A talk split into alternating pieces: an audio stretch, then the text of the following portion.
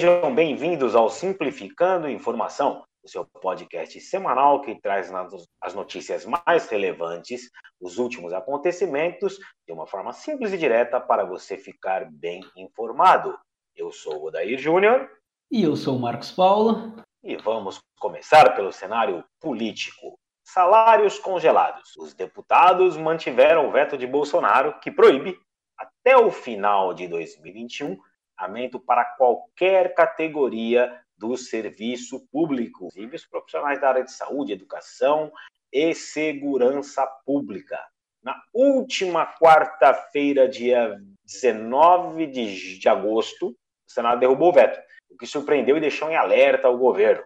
A base aliada passou dia em negociações para reverter o estrago que comprometeria as contas, conforme disse Jair, seria impossível governar se os deputados acompanhassem uns os senadores. Um dos protagonistas da decisão na Câmara foi o presidente da Casa, Rodrigo Maia, que defendeu a manutenção do veto. Bom, basicamente, o governo quer que não haja aumento em nenhuma categoria de serviço público para poder manter as contas públicas mais ou menos estáveis. É, comenta você, Marcos. Eu, eu concordo, né? Não tem que ter um aumento, mas para todas as categorias é complicado. Como é que os, os profissionais de saúde, de segurança pública aí, pô, eles estão na linha de frente, né, cara? É, então, é linha de frente. É, a gente está numa situação meio difícil ainda. Então, eu não sei, é, é, é aquelas coisas assim que eu só olho e falo, ah. é isso, é né? Isso, mas eu acho que é, eu acho que assim, eles não, eles não fizeram lá no começo a medida que eles deveriam ter feito, que é a redução dos salários dos deputados, senadores, do judiciário, né? Teria que ter reduzido o salário sim, de todos sim. esses caras para você ter hoje um gás para poder pô, aumentar lá do médico, do enfermeiro, do policial e até do professor que está nas atividades online aí, ter dificuldade. É o povo que está segurando, segurando nas pontas, né? Isso aí. Dossiê barrado. Por nove votos a um, o Supremo decidiu pela suspensão imediata da produção, pelo Ministério da Justiça de dossiês sobre servidores classificados de antifascistas e oposição do, do próprio governo. Os ministros criticaram a coleta de dados para dar aquela bisbilhotada de preferências ideológicas e disseram que a atividade é típica de governos autoritários. É o tal do, do entrega, entrega todo mundo, né? A oposição a gente entrega. É, o mais ridículo dessa ação do governo, né, de querer bisbilhotar a vida das pessoas, é, que o governo não tem a compreensão de que não governa para os 30%, para toda a população brasileira. Então, é, em todas as, as frentes do governo, você tem que ter políticos e profissionais de todas as ideologias, porque assim você consegue atender a todos. É isso. Quatro armas por pessoa. Você tem um, Marcos? Ainda não, né? Mas eu tô pensando que. É, a gente pode ter quatro agora, né? Aí, a Polícia Federal publicou uma norma autorizando de até quatro armas por pessoa. A liberação está prevista em um decreto do ano passado do governo. A corporação já vinha concedendo registro, mas a instrução normativa 174, que organiza o processo e prevê itens novos na concessão.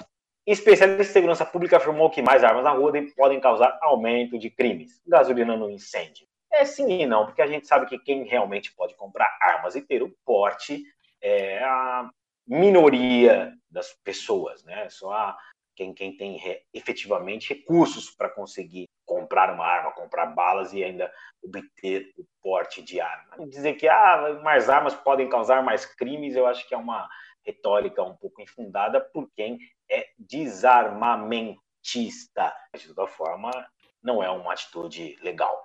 É o que eu falo, né? Eu, não, eu, eu, eu pretendo não ter arma porque se com guarda-chuva a gente já pode ser morto, né? Carregando uma arma, então. É, realmente é complicado. Mas é, é, é preocupante, né? A, a, política do governo em, em ser armamentista. Sim, sim. Depois de ameaçar um repórter do jornal O Globo no final de semana, o presidente Jair Bolsonaro atacou jornalistas na segunda. Bolsonaro afirmou que se um, entre aspas, bundão da imprensa contrair o novo coronavírus, a chance de sobreviver é bem menor.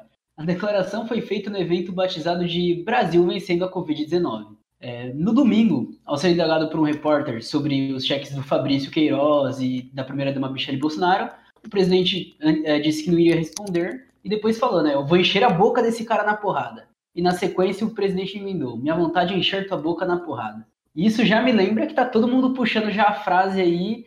É, e aí, Michele, é, e aí, presidente, e o cheque de 89 mil que a sua mulher recebeu do Queiroz. É, realmente essa frase aí charge, né? Por as redes sociais aí nesses últimos dias. É, e eu queria dizer pro, pro Jair que eu vou falar uma coisa para você e eu vou querer que você fale, eu vou encher a sua boca de porrada e eu quero que você faça isso, seu Jair. Eu teria um prazer inenarrável tomar um murro na minha boca do senhor presidente. Não ia ser legal, Marquinhos? Pensa, o presidente me batendo. Caramba, ia ser show ah, ia ser divertido, ia ser divertido. Eu acho que ele tá meio fora do físico, né? Mas. ah, não, mas ele tem é, o histórico de atleta. A hum, é verdade. Eu, não. eu acho que ia ser uma brincadeira bem legal se o Cinco Bolsonaro. Cinco minutos sem perder amizade. Alguém. Sim, sim, sim. Ia ser muito interessante. Devastação da floresta. O Ministério da Defesa empenhou 145 milhões de reais para a compra de um microsatélite que fará o monitoramento da devastação da floresta amazônica. É, define hipocrisia ou ironia. Atualmente, já é exercida por outro órgão do governo, né, o INPE, que o Bolsonaro disse que implodiu alguns meses atrás, e que ele é vinculado ao Ministério da Ciência e Tecnologia. Mais cedo, o vice-presidente Hamilton Mourão defendeu a ação e disse que é uma questão de soberania. É aquilo, né? se tiverem os dados, não aconteceu nada. É isso aí, mas é ridículo gastar 145 milhões de reais, principalmente neste momento, para compra de um aparelho que vai fazer o monitoramento de uma coisa que, obviamente, já está toda desgringolada, né? Tá, tá, tá, pô, é terrível. A devastação da, das florestas é algo terrível, já acontece há muito tempo. O governo, é, né, tem que falar claramente, o governo colabora com esse tipo de ação, né? ele é um devastador, a política do governo é essa, e ainda mais se você já tem um outro órgão do governo que já faz isso, né? que já tem, já, já tem satélites fazendo esse tipo de monitoramento, não só brasileiros, né? mas internacionais também. Exatamente. É, mas foi o que o presidente falou lá na, na, na conversa com nos Estados Unidos, né? Que vai juntar com os Estados Unidos e vai explorar a floresta amazônica. É, fato. Se bem que ele não vai conseguir fazer isso porque vai acabar o mandato dele, não vai ser ele. Ah, amém. Novo Minha Casa. O governo federal lançou nesta terça o programa habitacional Casa Verde e Amarela, que substitui o Minha Casa Minha Vida, criado no governo Lula. O foco é o norte e o nordeste. A meta é atender 1 milhão e 600 mil pessoas, de 600 mil famílias de baixa renda até 2024. Os juros do financiamento serão menores para a população dessas regiões, sendo que o Nordeste foi a única região na qual o presidente Bolsonaro foi derrotado na eleição de 2018. Bom, né, primeiro que parece jogada eleitoral, né? Não que seja, mas parece. E é, eu não sei se você chegou a ver o logo, né? É, o nome é Casa Verde e Amarela, o logo é azul, a casa é azul, e tem uma chaminé. É Brasil assim. Algo novo, uma casa azul com uma chaminé. Perfeito. É isso. Não, é, é, é Casa Verde e Amarelo o nome. E aí a casa é uhum. azul. É... Isso. Maravilhoso. É, é, não, não, não, acho que assim, o fato mais importante disso é a redução dos juros, né? Porque agora os juros para a região norte e nordeste ficou 0,25% menor, né? Então é um juros realmente considerável que vai dar condições de muitas famílias agora conseguirem. Não, brincadeira. o governo, assim como todos os outros governos, né, estão pegando um, um programa, em vez de melhorar e manter o nome, mas para desvincular o nome, toda a criação do governo anterior, ele muda o nome, cria uma, uma nova estratégia de marketing e ele efetivamente reduz em 0,25% os juros anual das, das, das, das, regiões norte e nordeste, né? É, é, legal, bacana. Tem também dentro do programa, né, para regularização da, das casas que não têm documentos, essas coisas, né? Ele está inserido dentro do, do, contexto do programa isso. Só que em vez de melhorar, ele criou um novo. E aí eu já estou sabendo já que o Dória para a eleição de 2022 já está com o programa da Casa Azul e Branca. Ai, meu Deus, pronto, vai todo mundo querer construir casa agora. Eu espero que dê moradia para todo mundo, depois nós veem qual... Qual o nome do programa. É, é. Ai, meu Deus. Bolsonaro suspendeu as inscrições sobre o Renda Brasil substituto do Bolsa Família. criando desgaste com o nosso querido Paulo Guedes. O presidente criticou publicamente a proposta feita pela equipe econômica e disse que não concorda com a ideia do ministro. Bolsonaro quer mais que 250 propostas. Quando ele disse que é mais, a gente dá até para se empolgar. Pô, ele quer mais. É, ele quer 300, tá, gente? É, exatamente.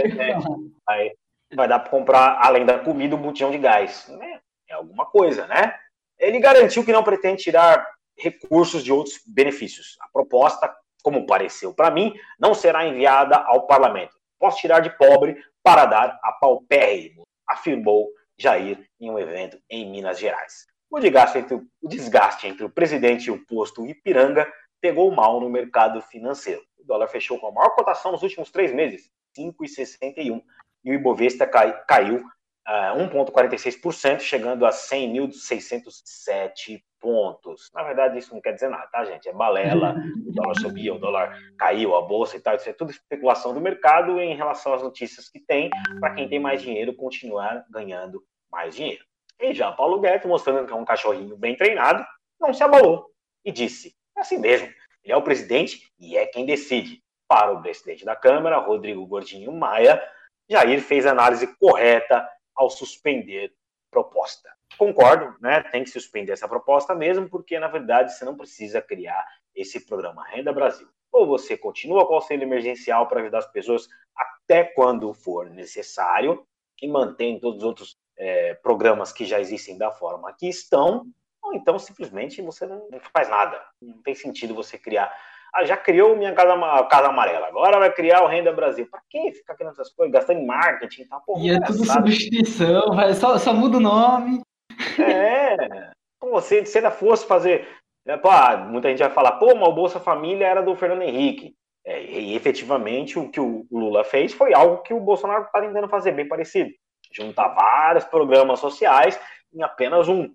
Só que não tem mais como fazer isso, não tem mais o que se fazer. O Bolsa Família ele já consolidou tudo que tinha para consolidar. Tem que criar um novo programa, e esse programa já foi criado, que é o auxílio emergencial. É isso, é só seguir. Né? Mas só para dar mais um adendo aqui, uma notícia interessante, né? O, falando do Ronaldinho Gaúcho, saindo um pouquinho da pauta, e quando ele foi preso, né, ele foi obrigado a depositar em juízo 1,6 milhões de dólares. Na época, o dólar estava a 4 reais. Agora ele foi solto e foi condenado a pagar 200 mil dólares de multa. Consequentemente, foi devolvido para ele 1,4 milhões de dólares a 5,60. Ele teve um ganho só nessa brincadeira de 1 milhão e 300 reais. Tá? Só isso que ele conseguiu. E quando o dólar entrar em queda de novo, eu vou ser preso aí para fora do país aí. Só vou falar, me solta quando tudo voltar aí, quando o dólar subir de novo, solta. Gravidez interrompida. Em ofício encaminhado ao Ministério da Justiça, a ministra Damares pediu apuração do vazamento de dados sigilosos sobre a menina de 10 anos que engravidou após ser estuprada pelo tio. Lembrando que os dados eles chegaram na Sarah Winter, a Sarah Inverno, que nem é o nome dela, e ela chegou a divulgar para todo mundo e aí deu toda a treta na frente do hospital. A família da criança aceitou participar do programa de apoio à proteção às, às testemunhas, vítimas e familiares de vítimas de violência, Provita, oferecido pelo governo do Espírito Santo e que prevê mudança de identidade e de endereço. É, tem que garantir a segurança, né? Agora já aconteceu hum. tudo, mas é complicado ter vazado um dado assim tão né, um dado sigiloso, importante. E se bobear, vaza de novo, porque a gente aqui não é nenhum FBI, nenhuma CIA. Mas trabalhamos da mesma forma, para quem acha que não. e aqui vale ressaltar, se saiu um episódio ontem do Papo com a Preta, aqui daí é Bumble Radio, e lá tem um episódio onde ela fala dos cuidados que nós devemos ter com as nossas crianças para não acontecer a mesma com essa garota. Perfeito, tema importantíssimo, importantíssimo. Monitor da violência. Depois de dois anos de queda, o número de assassinatos no Brasil voltou a aumentar nos seis primeiros meses de 2020. O índice subiu em 6%, com 22.680 mortes violentas contra 21.357 no mesmo período do ano passado. A região Nordeste é a principal responsável pela alta, mesmo com as medidas de isolamento durante a pandemia. São números que continuam a ser preocupantes. Essa alta de 6% para mim não é considerado um número tão relevante assim. Eu diria que há uma estabilidade no número de mortes violentas no Brasil e no o número se mantém, mas continua sendo triste, né? É. Assim, sim, continua sendo terrível. São 20 mil mortes, mais de 20 mil pessoas que morreram em mortes violentas, assassinatos cruéis. Aí, que é... O mundo tá louco, o mundo é louco, né? Dupla infalível. O prato do brasileiro tá perdendo o prato básico, né? Aquele arroz e feijão, tudo nos últimos 10 anos tá diminuindo, o brasileiro tá diminuindo o consumo e tá aumentando o consumo de adoçante. É o que mostram os dados do Instituto Brasileiro de Geografia e Estatística, o IBGE.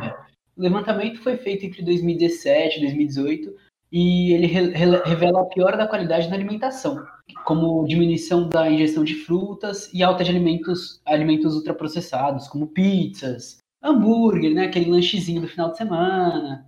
É, isso é, é, fato mesmo, a gente pode perceber nem de casa, eu acho que você também pode perceber isso, que quanto mais você vai, quanto mais a vida fica corrida, mais alimento industrializado você consome. E vale ressaltar que esse levantamento foi entre 2017 e 2018, então foi antes da pandemia, né?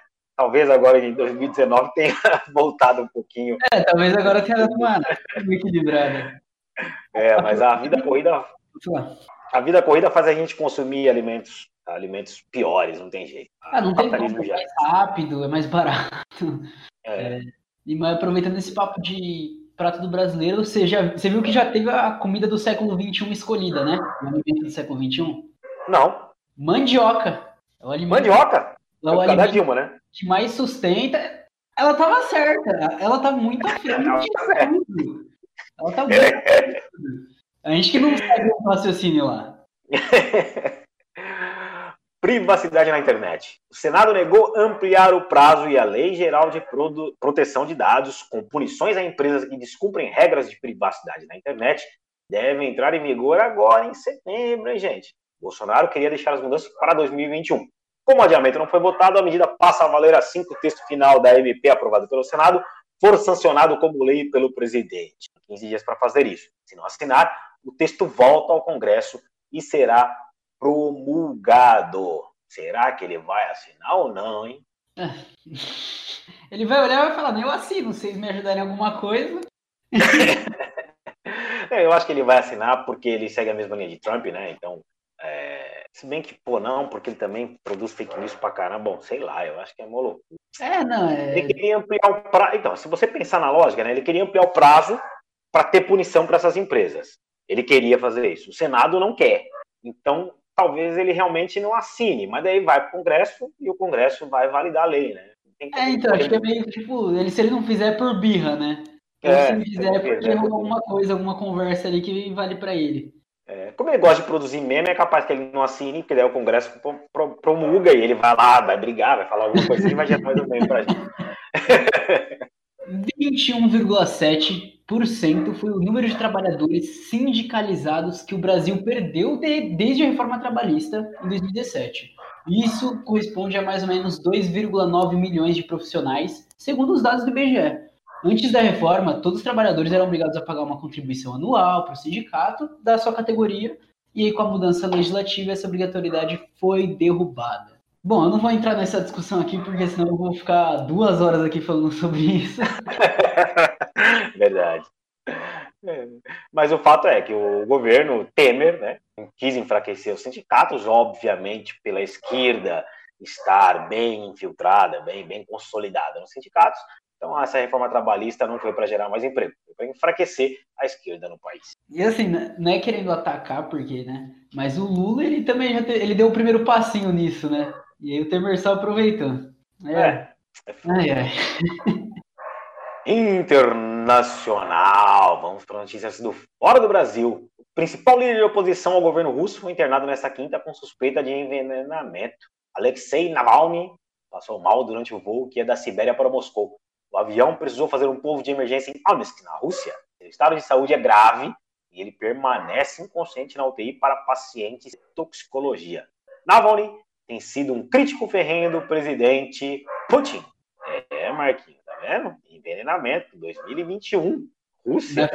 É, é, é efeito colateral da vacina. Ah, é? Essa Rússia não me engana, viu? Essa Rússia não me engana.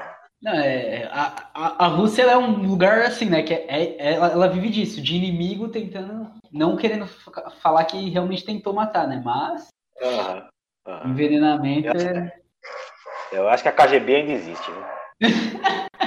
não, fortemente mesmo, assim. Não é tipo uma agênciazinha igual a CIA, o FBI, não. É, ela existe é, de verdade. Forte, infiltrada, porque né, a gente nem ouviu falar de nada, só é, é porque eu não sei se você chegou a. Quando eu estava assistindo o Jornal Nacional, tava falando sobre. Falando dos nossos opositores aqui. Eu tava falando do Nalvani que quando tinha manifestação, tudo, ele era agredido pelos caras que, que, que gostavam do Putin e tudo mais. Caraca. É, tipo, o povo leva igual, igual aqui, né? Virou torcida. Uhum. Sim. Ladrões de pet. Isolamento social durante a pandemia é, é, ocasionou um forte aumento da procura por animais de estimação lá no Reino Unido. Com a demanda em alta, os preços foram lá para cima e ocorreu uma coisa tipo completamente inesperada. Surgiram gangues especializadas em roubos de cães.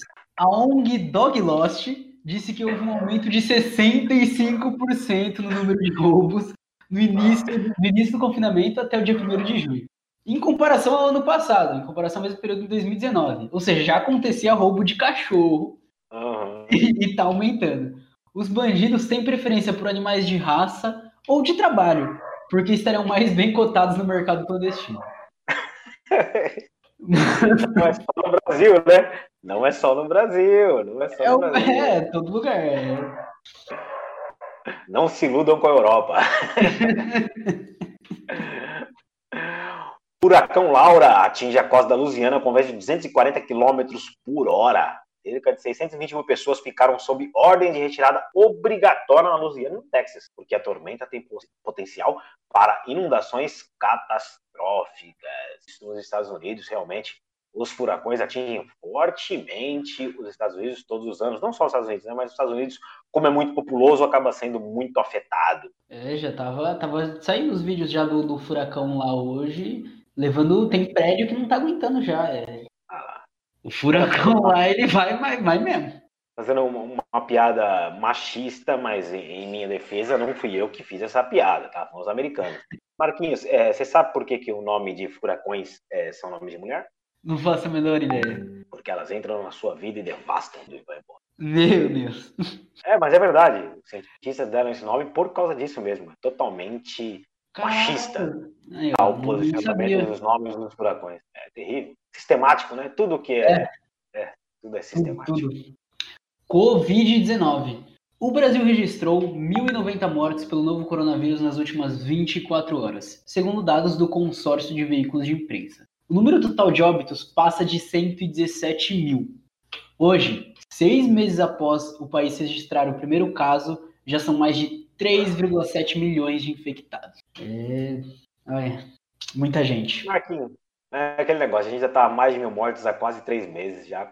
O povo já até acostumou com isso. É, virou um novo normal, né? O novo normal que é, todo mundo falava era isso. Normal. E eu sempre ressalto, várias vezes ao longo de toda essa crise da pandemia, eu falei. E no, acho que no último episódio eu também falei, vou falar hoje de novo. Já foram mais de 700 mil óbitos de síndrome respiratória aguda grave no Brasil esse ano. Tuberculose, pneumonia, do coração, tudo que causou uma síndrome respiratória aguda grave, além do coronavírus. Caraca. Pandemia em São Paulo. No último final de semana, todas as regiões de São Paulo saíram da zona mais grave de alerta para a Covid. Pela primeira vez, o estado ficou sem nenhuma fase, nenhuma na fase vermelha, a mais restritiva no plano de flexibilização.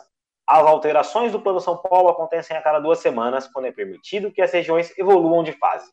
Na última sexta-feira, Registro e Franca passaram da fase vermelha para a laranja. Já Marília e São João da Boa Vista regrediram da fase amarela para, para a laranja. É, efetivamente, tudo, tudo tem que voltar ao normal, né? as coisas vão, vão acontecendo devagarzinho e vai tudo se civilizando como já era esperado. Aqui na região de Votuporanga e Rio Preto, tipo, tá tudo continuando, tá mantendo o mesmo ritmo a doença. Mas as cidades já estão começando a abrir tudo, né? É, não tem mais jeito. é. Possível reinfecção. Depois de Hong Kong, Holanda e Bélgica também anunciaram anunciaram casos de infecção, de reinfecção pelo novo coronavírus. É, o Brasil também começou, né? essa semana começaram a, a surgir casos também. Para que uma recontaminação seja comprovada, é preciso atestar que o código genético do primeiro vírus é diferente do segundo. Casos de reinfecção né, estão sendo investigados aqui, sem confirmações, ainda são investigações, e segundo a OMS, não parece ser algo comum. É um caso documentado em 23 milhões, disse uma porta-voz da OMS. Ah, Essa eu... reinfecção basicamente. Opa, desculpa. Pode falar, pode falar. Essa reinfecção basicamente é alguém que pegou uma carga viral muito baixa e depois pega uma carga viral alta. Não é bem uma reinfecção, né? É uma infecção efetivamente. Acontece com o vírus da gripe é a mesma coisa. Exatamente, é aquela coisa. Vai, é, vai ser a mesma questão da, do, da gripe, né? Que uns anos atrás matava, agora você toma é. vacina, você fica imune, pega uma versão mais fraca e já era. É isso aí. Economia, sinais de recuperação. É mentira, tá, gente? O Brasil criou 131 mil vagas de trabalho com carteira assinada em julho, após quatro meses com demissões, superando as contratações no país. O resultado é o melhor para o mês em oito anos. No entanto, o acumulado de 2020 mostra que mais de um milhão de pessoas perderam o emprego. É, não tem jeito. É, cara, é, não, eu tô, tô, recebendo notícias assim, pessoas aqui na minha rua estão tão, perderam o emprego recentemente, cara. Negócio tá, tá terrível mesmo. Tá, muita gente tá, tá ficando desempregada mesmo. Eu acho que quem tá conseguindo recolocação, é, alguns casos específicos, alguns segmentos específicos aí que tiveram algum tipo de crescimento. No geral, tá complicado. É, o que eu, eu também tô, tô vendo, eu, na pessoa conhece, tô vendo a mesma situação, é. Maioria perdendo e é isso. Emprego na pandemia. O ministro da Economia, Paulo Guedes, afirmou que o governo vai prorrogar por mais dois meses o programa que, empreende, que permite a empresas suspender contratos ou reduzir jornada de trabalho e salário de funcionários. O secretário de Previdência e Trabalho, Bruno Bianco, destacou: nem todos os setores precisarão da prorrogação, mas ela poderá ser pedida por qualquer empresa. O governo criou o Programa Emergencial de Manutenção do Emprego e da Renda como medida para evitar um aumento ainda maior no desemprego durante, é, diante da pandemia. É, eles vão dar mais emprego, vão tentar dar mais empregos aí, prorrogando né, essa, essa, ajuda para as empresas aí, mas é, é aquele negócio. Entendeu? Não tem jeito, estamos em crise, muita gente vai perder emprego mesmo, algumas empresas grandes vão conseguir manter uma pessoa ou outra, mas deu ruim. ruim. O governo está tentando, tá? Não é uma medida ruim, é um ponto positivo para o governo. É uma medida interessante, é, eu diria até inteligente, mas Pro difícil, tem que ser feito, né? É, ali é, tem horas que é justamente isso, a gente tem que fazer o que tem que fazer. O governo tem que fazer isso e está fazendo, tem que prorrogar mesmo. Assim como já prorrogou o auxílio emergencial, deve prorrogar mais, não tem jeito. Imposto de renda. 4,47 milhões de contribuintes vão receber o pagamento da restituição do imposto de renda no próximo dia 31 de agosto. Tá vendo dinheirinho na conta aí, uma merrequinha pra quem tem. Quem pagou imposto. É só para quem pagou, mas. Organiza a festa, hein? A Receita Federal informou que as consultas ao quarto lote, no valor de 5,7 bilhões, foram liberadas hoje. O imposto de renda, para quem não sabe ou não tem muito conhecimento, nada mais é do que o imposto que você paga pela renda que você ofere no último ano e o governo sempre restitui uma parte de acordo com o que você declara. Normalmente recebe aí 80, uma pessoa comum, tá? Uma pessoa normal, com dois filhos e tal, paga plano de saúde, ele consegue restituir 70% a 80% do imposto que pagou durante o ano. Lembrando, é uma restituição só para quem pagou e declarou o imposto, hein, galera? É puxado. Auxílio emergencial. Em visita ao Rio Grande do Norte, o presidente Bolsonaro afirmou que o auxílio emergencial será prorrogado até dezembro. Só não sei o valor, como a gente já tinha falado no, no começo do, do podcast. Bolsonaro disse ainda que o benefício custa 50 bilhões por mês e não pode ser eterno, e o governo vem sinalizando que o programa deve ganhar vida extra. Mas não anunciou ainda como vai ser. É, é, é aquela coisa, né? Poderia ter se organizado antes, já pensando nisso, já, né? Pelo menos na possibilidade? Uhum. Poderia, não fez isso. Uhum. O Tribunal é, de Contas. O auxílio, o auxílio emergencial é, tem. Acho que assim, o que o governo fez com o auxílio é que ele era para ter sido março, abril e maio, a priori, né? Efetivamente, muita gente recebeu em julho, tem gente recebendo a terceira parcela em agosto. E a quarta parcela que deveria ser em julho, as pessoas receberam em, agora em agosto. Né? E a quinta que deveria ser em agosto, vão receber possivelmente só em outubro. Então o governo dá essa enrolada aí para ir jogando o auxílio mais para frente. E é, o auxílio que deveria ser mensal acaba não sendo, né? Então ele já dilui esse, já, já vira o novo 300, que é o que o, o governo parece que tem mais consenso dentro do governo. Cerco a pagamentos indevidos. O Tribunal de Contas da União mandou que o Ministério da Cidadania revise todo mês a lista de quem recebe o auxílio emergencial. Segundo o tribunal, é preciso excluir da base quem, por exemplo, conseguiu emprego formal no período.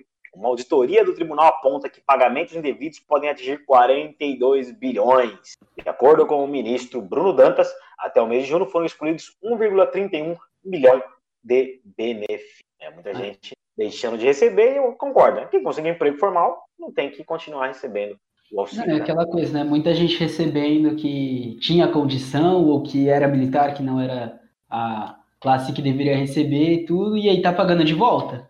Uhum. É, efetivamente tem, tem, erros, mas pelo menos estão sendo corrigidos. Acho que não na totalidade, porque acho que é impossível, mas, mas uma parte deles está sendo corrigida. E a gente falou de sinais de melhora, mas tem também os sinais da recessão. A crise econômica agravada pela pandemia deve empurrar 15 milhões de brasileiros para as classes D e E até o final do ano, que aponta o estudo da consultoria Tendências. Para se ter uma ideia, esse número equivale à quantidade de habitantes do estado da Bahia. São pessoas que passaram a ter uma renda domiciliar inferior a 2,5 mil reais por mês. É, realmente é complicado as pessoas viverem com 2,5, né? Uma família, um filho, né? duas pessoas e um filho viver com 2,5, se ela não tiver dívida nenhuma, ela consegue ter uma vida confortável. Se ela já tem um carnezinho da Casa Bahia, começa a complicar. Pronto, já era, já dá uma, aquela apertadinha já. E efetivamente as pessoas se apertam. É.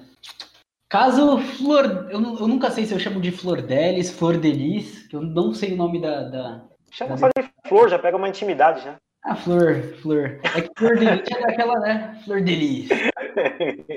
Pastor assassinado. A deputada federal virou ré no caso do assassinato do marido, que já foi filho e genro, do o pastor Anderson do Carmo, executado com mais de 30 tiros em junho de 2019 na porta de casa, em Niterói, no Rio de Janeiro. Ela é apontada como a mandante do crime, mas não foi presa por ter imunidade parlamentar. Outras 10 pessoas foram iniciadas. Entre elas estão cinco filhos e uma neta de Flor. De acordo com a polícia, antes do assassinato, houve ao menos oito tentativas frustradas de matar o pastor, seis delas por envenenamento com arsênico ou cianeto. A família ainda teria tentado forjar dois latrocínios, roubo seguido de morte. Não é novela, não é série, não é filme. é Brasil, vida real. Cara, é, realmente é terrível. E tem um depoimento de um dos filhos lá falando até de rituais e tal, de espancamento, de sexo, de festas com pastores lá na casa deles, né? Onde eles ofereciam menino sexo pastores. É assim, é um mundo totalmente deturpado da realidade, né? De ganância e pô. Cara, eu tô assistindo Greenleaf agora. É, eu até parei, hoje foi o último dia que eu assisti Greenleaf. Já assistiu Greenleaf? Não, nunca assisti. Pô, cara, assiste só um episódio, assim, só pra você sentir como é que é. Os ouvintes também, quem, quem já assistiu sabe o que eu tô falando, quem não assistiu, assista um episódio só.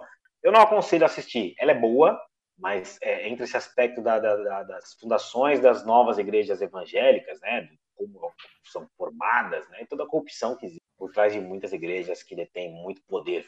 Caracas, da hora, vou ter que, vou ter que assistir agora, porque Vai ser certeza que vai, se assistir essa série foi baseado na, na, na, vida da, da deputada. Não, não, eu acho que é, é, é, ela se baseou na série, viu? Não, não, não, é a série de 2017, não, ela se baseou em outra coisa. eu, eu achei pesada, efetivamente eu achei pesada. É boa, mas você tem que, sei lá, acho que tem que ter um filtro muito bom para conseguir assistir. Eu peguei a sinopse aqui, deu, deu pra, eu tenho uma, já deu pra dar uma ideia já de, ela bate muito no, no, no cristianismo, assim, da, mas na coisa das igrejas, sabe? Mas bate sim, sim. muito no que acontece nos bastidores, assim, eu acho que é meio terrível. Mas, educação, ah, o tema que tu gosta, hein, Marquinhos? Aí eu, aí eu gosto, eu gosto. É, o Senado aprovou por unanimidade e em dois turnos a proposta de emenda à Constituição que torna o Fundeb permanente e amplia gradualmente a destinação de verbas federais, chegando a 23% em 2026. Atualmente, a União participa com 10%. Marquinhos, eu nem vou ler o resto, para não ficar no blá blá blá, eu gostaria que você explicasse para os ouvintes de uma forma simples aí o que, que aconteceu. Mano, então, é, o Fundeb é justamente essa. É um fundo que, que vai para escolas públicas, desde ensino básico até o ensino fundamental. E aí ele vai trabalhar com investimento de aluno, de, do, do próprio, da própria escola, né? De estrutura e dos professores. E aí ele ia fechar até acho que até 15%, se eu não me engano, eles conseguiram aumentar para 23%. E entrou também o CAC, que é o custo aluno, aluno qualidade, aluno qualidade? Não lembro se é aluno qualidade exatamente, mas é justamente essa relação de tipo, conforme for desenvolvendo, a tendência é ir aumentando e tal. Então, tipo, mano, foi uma vitória para a educação e a única vitória entre, dentro de um, de um período de 8, 9 anos, assim. Legal, muito bom. É isso aí, viva o Fundeb. Um passo muito, muito grande. É, eu lembro quando começou essa discussão, eu até cheguei a falar que o Fundeb ele só garante que as instituições de ensino continuem trabalhando, funcionando do jeito que estão, mas não garantem uma melhora na qualidade porque não há investimento, né? Exatamente. Ele, ele é tipo, ele é o que mantém para não piorar, né? É, ainda precisa ser trabalhado muita educação. É, ele é o primeiro passo, assim, que ainda falta muita coisa.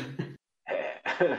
Racismo. Protestos antirracistas. Um vídeo mostra um homem atirando contra manifestantes em um protesto antirracista na cidade de Kenosha, em Wisconsin, nos Estados Unidos, ontem à noite. Duas pessoas morreram, uma ficou ferida, no terceiro dia de atos em resposta a uma operação em que um policial baleou Jacob Blake, um afro-americano, no fim de semana. O novo caso da violência policial provocou uma greve de jogadores do basquete. A NBA adiou os jogos da Liga Americana, pelo menos os do primeiro dia, do, dia de ontem já foram adiados. É, tem jogadores que estão falando que só estão cogitando retorno caso o Trump caia. E a NFL, a NFL já, o vice-presidente da NFL ou o secretário da NFL anunciou que é bem possível que eles também é, parem, entrem em greve por causa dos protestos. É, esse caso, é, eu efetivamente nem, nem me aprofundei, porque, sabe, porra, caramba, é faz, faz três meses, cara, e aí você tem uma situação Teve várias pequenas, né? Agora mais uma com uma grande repercussão que encadeia os protestos. Cara, até quando vamos continuar nessa, nessa loucura, né? Uma é. loucura, meio da pandemia, tudo isso. Não, o LeBron, mandou, o LeBron mandou bem pra caramba. E até na nota que a, que a NBA mandou, né? Ele rebateu a nota também e tal. Ele tá. O, o, o esporte, né? De, tem esse lado político do esporte é muito bonito, né? A gente tem na, Muhammad Ali no, no boxe. Aí agora a gente tem o LeBron se, se posicionando bem, é interessante. É. Não sei se você chegou a ver o, é, a liga feminina. As meninas é. entraram com uma camiseta assim, escrito o nome do Jacob Blake. Uhum. Bem pesado. Isso aqui no Brasil? Isso não, isso daí foi lá nos Estados Unidos, né? Mas, ah, porque aqui no Brasil teve alguma coisa, acho que do, do, do Corinthians, no jogo do Corinthians, né? As, As meninas ajoelharam com a mão pra cima. Ai, triste. E outra notícia triste, que é costumaço para quem é do Rio, guerra do tráfico. Guerra do tráfico do Rio de Janeiro tem invasão, tiroteio, sequestros, vítimas, mãe morre maleada ao proteger. Uma guerra em traficantes pelo controle do complexo de São Carlos, lá no centro do Rio, pois 23 horas de violência aos cariocas. Mentira, a gente vive 24 horas por 24 horas. 24, é, é, 24 por 24, é, 24 por 48, como dizem, né? Ah, em clima de violência, né? Foram pelo menos três grandes episódios ligados à invasão. Teve confrontos na Lagoa, lá na Zona Sul, dezenas de disparos foram ouvidos e granadas. Teve a morte da Ana Cristina, que foi atingida por um tiro de fuzil quando protegia seu filho num tiroteio. Teve um sequestro de uma família em um condomínio por um bandido, em fuga da polícia. E não sabia até a última atualização dessa, dessa matéria que a gente está trazendo se os morros foram de fato tomados. Né? Por volta da meio, do meio-dia de hoje, nova correria na rua Aristides Lobo. O carro do, do choque entrou, apontou uma arma dentro do prédio e tal. Segundo a PMs, PMs, os bandidos estavam tentando sair do Morro de São Carlos naquele momento. Muitos tiros foram ouvidos, o BOP vasculhava o local à procura de criminosos. É, por volta do meio-dia, duas pessoas morreram, o suspeito, sequestro e Ana Cristina. Quatro pessoas ficaram feridas, o porteiro do condomínio feito refém, o sequestrador e dois de seus comparsas, e cinco homens foram presos, dois no confronto da Lagoa e dois antes do sequestro e o sequestrador. É o velho retrato da violência aqui no Rio de Janeiro, vários traficantes, várias milícias, várias polícias, vários políticos, vários estudos, cada um tentando tomar conta de um local da cidade. Eles juntam tudo num dia e falam: hoje a gente vai tretar aqui todo mundo, vem todo mundo. Eu só tinha visto a notícia por cima, agora que eu tô ouvindo assim, é... caracas, foi louco, louco, louco. Né, foi, foi, foi louco e, tipo, é, é costumar, cara. Cada três, quatro meses acontece uma tentativa de invasão de. seja do que for. É, é. Ou de bandidos tentando invadir outro morro, ou da milícia tentando invadir outro morro, ou da milícia tentando invadir o morro da, da milícia. É, é muita, muita facção comunidade. É. Eu não consigo lembrar agora, poderia ter trazido isso na pauta.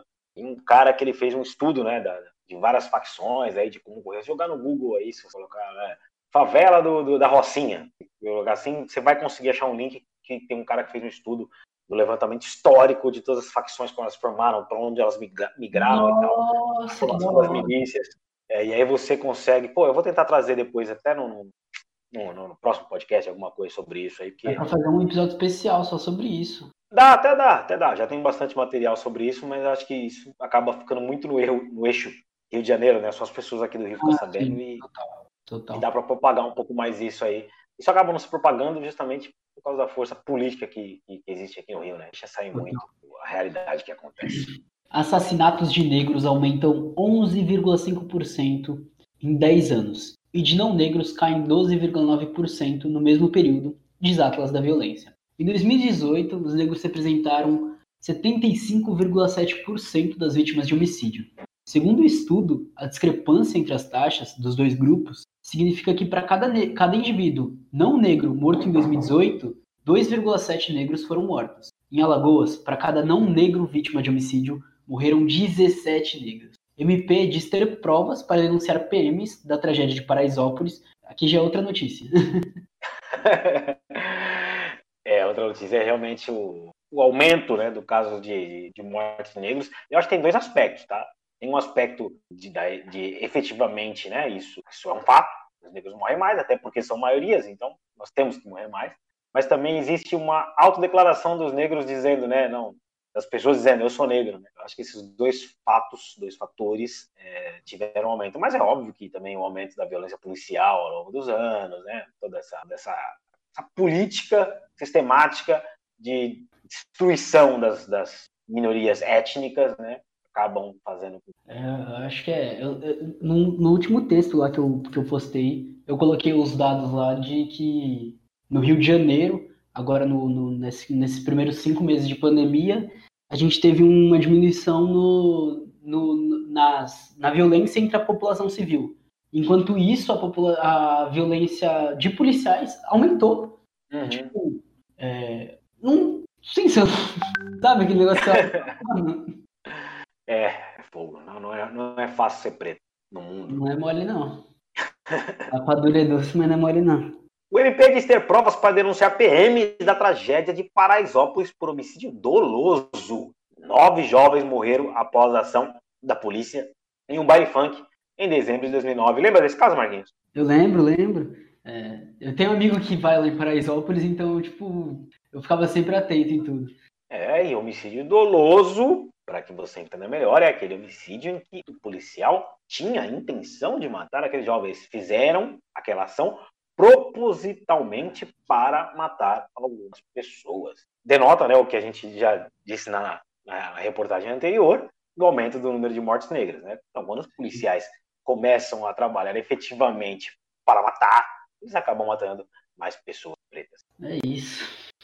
E com isso nós encerramos tristemente mais um jornal simplificando informação, dizendo hum. aqui claramente que estamos com o Lebron, estamos com o MP, nesse caso aí, da, da, dos policiais lá de Paraisópolis. Também estamos com as vítimas, principalmente a mãe, né? Morreu e teve o porteiro também que sobrou um tiro. Pela mãe que foi proteger o filho e acabou morrendo. E também a Jalka Blake e todos os outros negros dioturnamente morrem. Muito obrigado por ter ouvido até aqui. Lembrando que vidas negras ainda importam. Encerramos esse jornal em silêncio.